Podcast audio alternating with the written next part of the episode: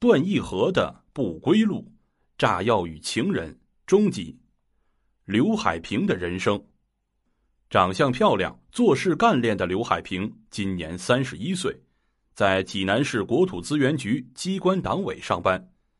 只有初中文化水平的他，在短短四五年间，从一个普通的招待所服务员升至正科级的国家公务员。这一切都有赖于他早在十三年前就结识的段义和。资料显示，一九九四年。时任山东省电子工业局总公司的党委书记、副局长、副总经理的段义和，到聊城挂职地委副书记。众多知情人告诉记者，就是在这时候，段结识了出生在聊城农村的刘海平。当时他只有十八岁，身份是段书记家的小保姆。一年半后，段义和回到济南。与他关系密切的刘海平并没有跟来，而是在段义和的帮助下去了聊城当地的一家电子集团上班。刘海平到济南应该是在二零零一年，段义和当上济南市人大常委会主任以后，身份是人大招待所的服务员，但这个广泛流传的信息并未被证实。招待所一位自称上了十几年班的工作人员称。从来没有一个叫刘海平的女服务员在这里上过班。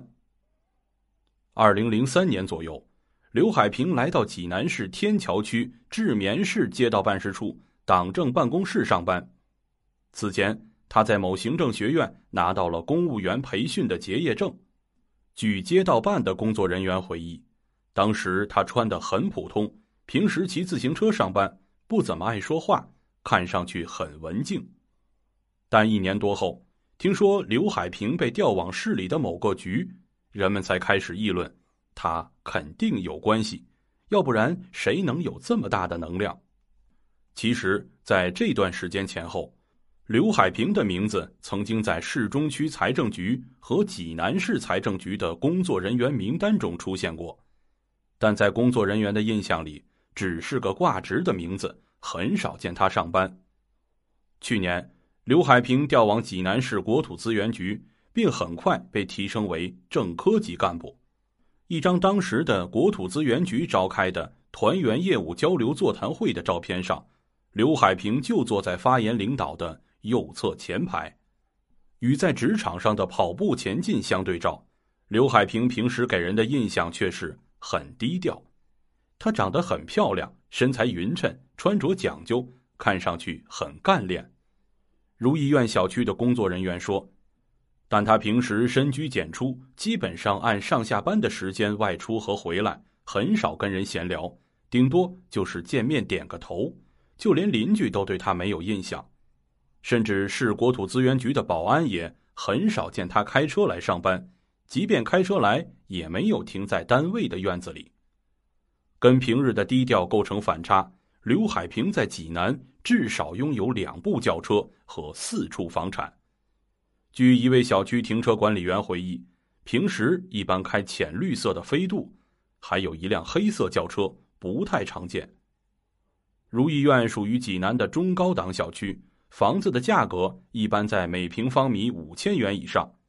刘海平的房子在九楼，三室两厅，登记的户主是他母亲的名字。虽然早在二零零五年就买下，但是一直没有人居住，直到二零零七年春节前后，他才住了进来。在市民们传言中，刘海平曾与省立医院的一位年轻的医生结婚，生了个儿子，但没过多久就离婚了。此后一直独居，儿子随刘母居住在济南市的另一处房子中。据另一位知情人士透露，案发当晚。警方去刘海平家里搜查，并没有发现任何的男士生活用品，甚至就连两本影集里也大都是他个人的艺术照和生活照，只有几张自己和儿子的合影，没有一张男人的照片。但是在刘海平的手机里，警方发现了数个当地政局级以上官员的电话号码。这个被炸得血肉模糊的女人呈现在人们面前的身份开始变为高官情妇。而最先落网的高官就是济南市人大常委会原主任段义和。那么刘海平和段义和究竟有没有关系呢？坊间盛传的高官情妇之说又是否属实呢？咱们下章再说。